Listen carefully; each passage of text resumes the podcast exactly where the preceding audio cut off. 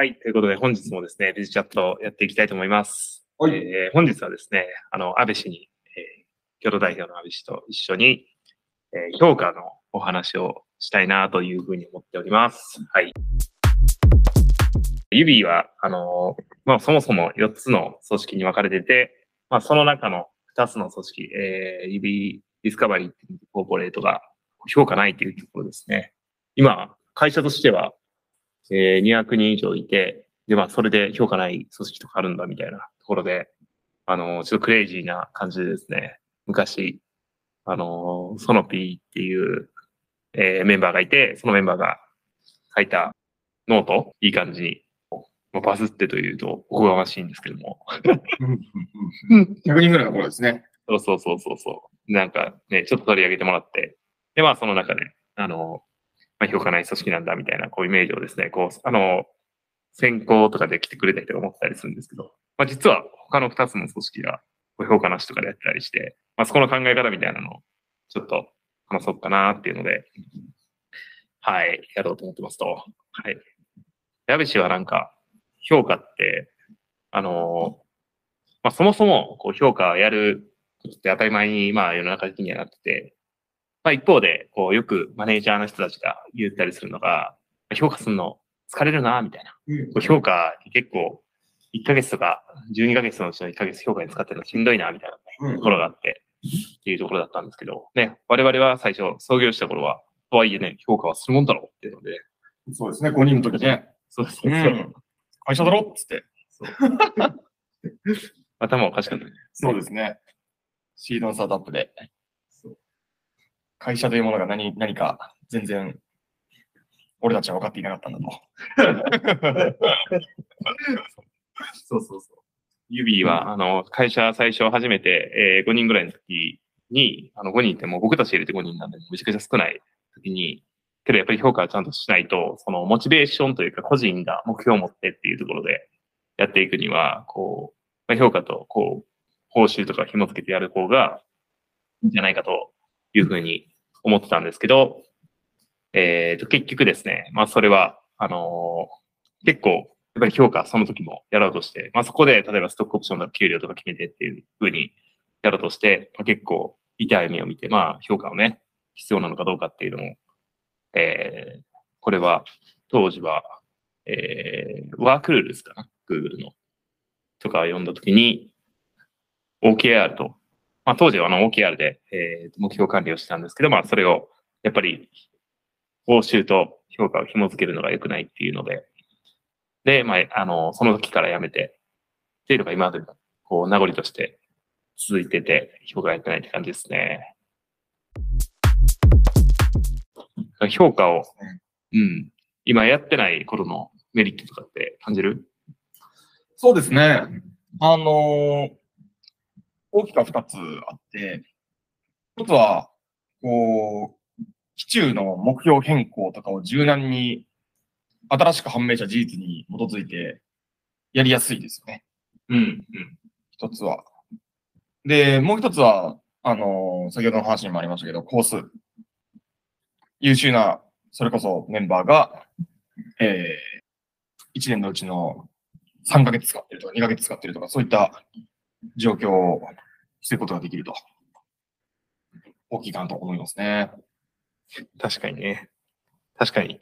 まあ、それによって、その、こう、えっ、と、全社にとったら、こう、新たな情報が外部要因とかも含めて加わって、それで一気に方向性を変えないといけないっていう時に、まあ、その基準に決めたですね、握っていたら、まあ、それを変えられないと、やっぱりアライメントの工数がかかるっていうところは、ありますよね。うん、それこそ指は4つ組織があって、評価が存在する組織と存在しない組織があるわけですけれども、する組織における、えー、基中の目標変更のコースっていうのは、実際現実的には難しいぐらいには大きい。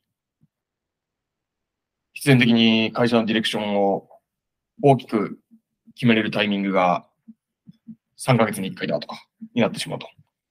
そうすると、そのクォーターが始まって、2週間終わったタイミングで判明した新規の事実に基づいて、本当は目標を調整するべきだった場合に、あ、それを取るのが難しいよねっていうのは、普通にスタートアップのライフサイクル的には、巨大な損失なんじゃないかと思いますね。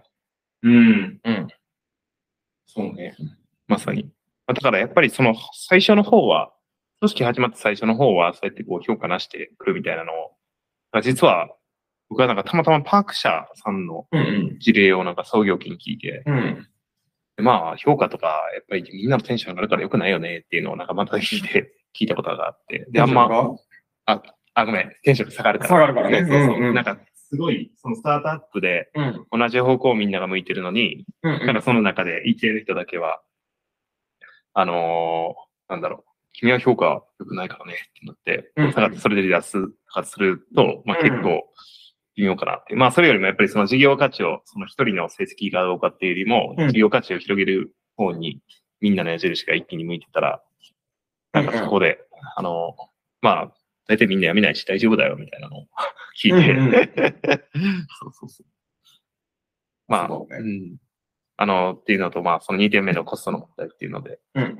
まあ、それを試してみようかなというので、うん。今のところまだ残ってるよね。うん。なんかそういう意味で言うと、結構やっぱり逆に、まあ、その、ただ、いけてる人のやっぱり手持ちになるみたいなのは、あるかなと思ってて、うん。あの、評価がないと。うん。そうそうそう。それ結構言われるうん。候補者の方からも聞かれたりするんだけど、うん。うん。そこに関してはなんか、こんな風に。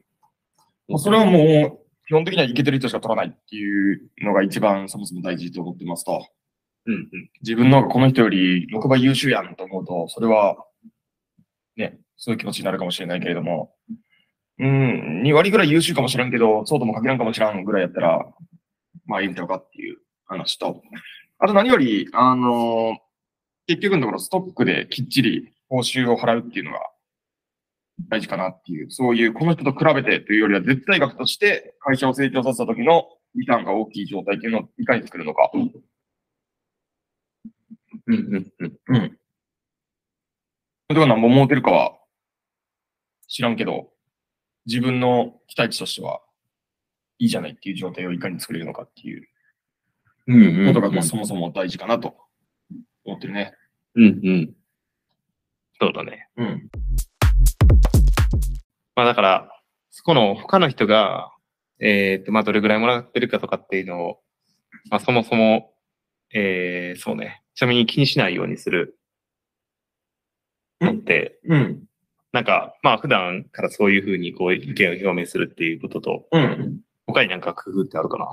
気にしない。えーと、他の人が気にならないように。まあ、それが多分理想の状態で、うん。なんていうか、まあそもそも、まあけどこれ宗教的かもしれないけど、うん。あんまり人の、人からどう見られるかとか、うん。人と比べてどうかってやると結構やっぱ人生って辛いから、うん。そうそうそうまあそうない方がいいと思ってるんだけど、うん。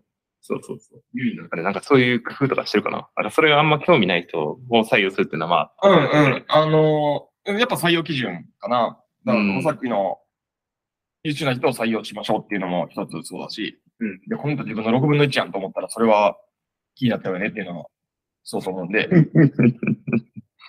優秀な人ばっか採用してたら、まあ、やっぱり、あみんな優秀やから、ええやん、いいチームやんってなるっていうのが一つと、あと、それと別軸でまさに空母が言ったように、あんまり、こういうとあれやけど、他人にすごく強い関心がない人を劣ってるっていうのはあると思うな。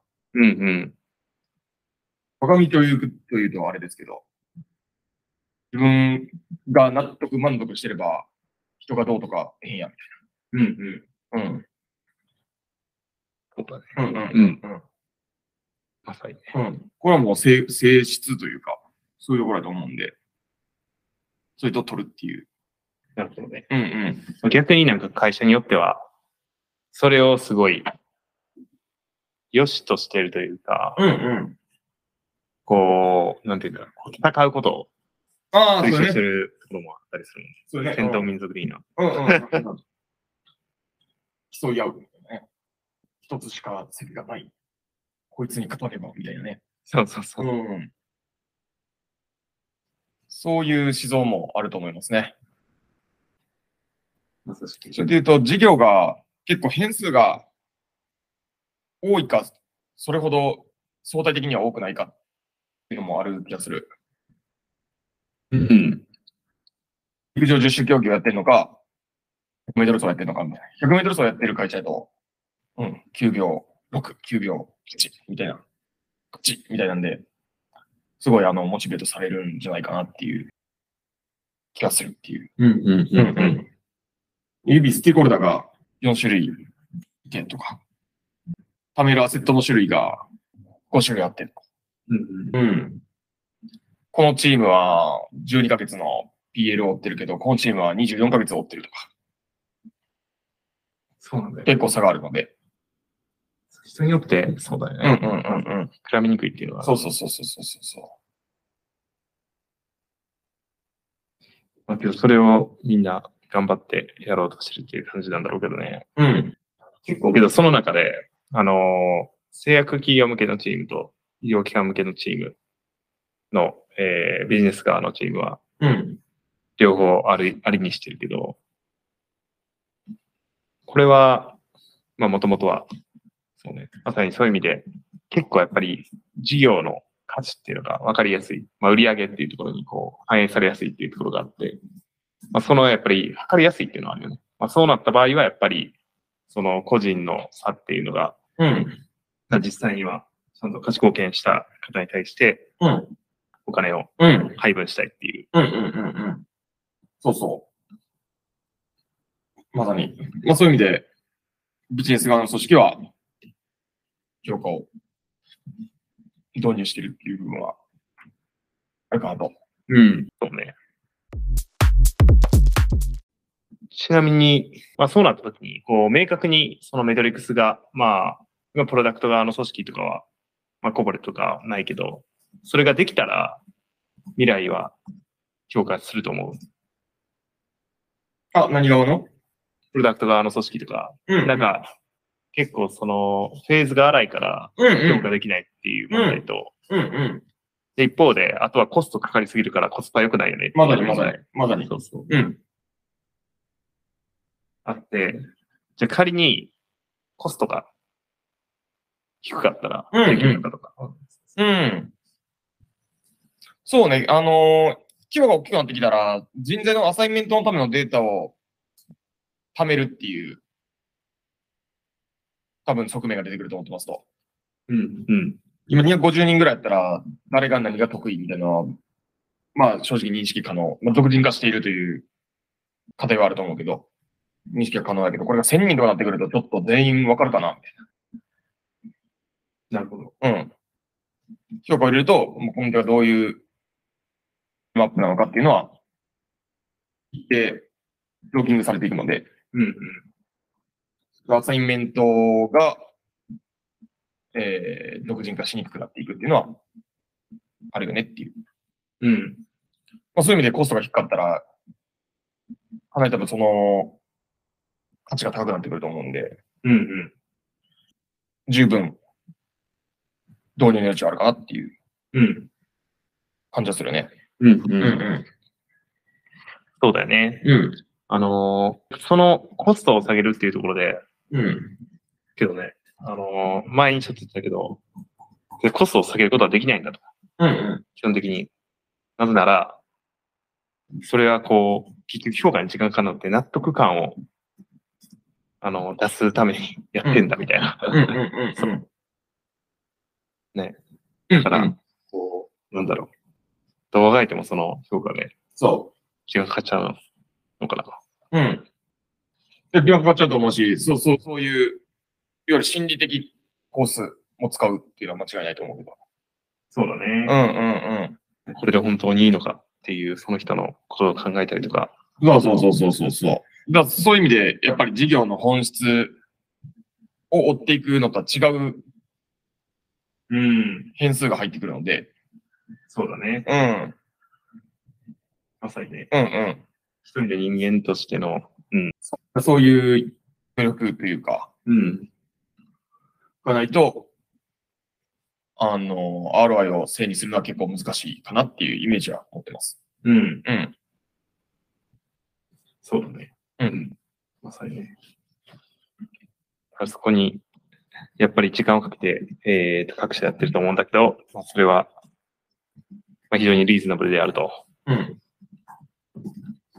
ね。やっぱりね。まあ、あとはその人の変数みたいなのもあるけど、あとはやっぱ口がね、あの、達者な人は給料高くなるとか、そうそういうのもあったりするからね。うんうん。こう、そういう変数を全部ちゃんとクリーンにして、綺麗にやるっていうのは難しいよな、うまん。あ今でもそれは、うん、感じるけど。うん。評価がない方が、うん。うん。やっぱりその、アサインメントの効率性だとか、まあでも分解できると思うんですよね。うん。うん。評価が持っている各機能というか、利点を、まあ、まさにアサインメントのためのデータっていうのは誰が何得意なんですかっていうことを可視化するっていうプロジェクトを運用すればいい話で、うん。成長みたいなところに関しては、フィードバックを文化すればいい話で、まあ、文化にするっていうのと仕組み化するっていう。でも報酬配分に関しては、まあ基本的にはストックオプションが一番ピュアで、うん。まあ、ディレクションをしようと思ったら評価よりむしろ OKR とかなんか優れてるわけで、アライメントのためので言うと。まさにうね。ん。って考えるとやっぱり各機能はブレイクダウンできて、他の方法で得たいものは得られるんじゃないですかっていうのはうん。思うよね。まさにまさに。うん。高すぎる、評価は。うん。値段が。確かに。うん。それでも、やっぱりその報酬を最適化しようというところの、まあ、スケールした世界って感じか。うんうんうんうん。やっぱ上場後とか入れていくっていうのはあるんでしょうね。うんうん。そうね。うん。株式報酬の設計が、特に本邦においては、すごくやりやすいわけではないので、うん、あるんじゃないかなっていう気がします。うんうん。なるほど。はい。ということで、えーと今日はですね、評価がある組織とない組織がいる部分においてやってみましたというところで、はい、皆さんお聞きいただきありがとうございます。ありがとうございます。最後まで聞いていただきありがとうございます。気に入っていただけましたら、ビズチャット FM のアカウントのフォローをお願いします。Twitter でのコメント等もお待ちしています。また、BizChatFM で話してほしいテーマを募集しているので、概要欄からご応募ください。また次回お会いしましょう。さようなら。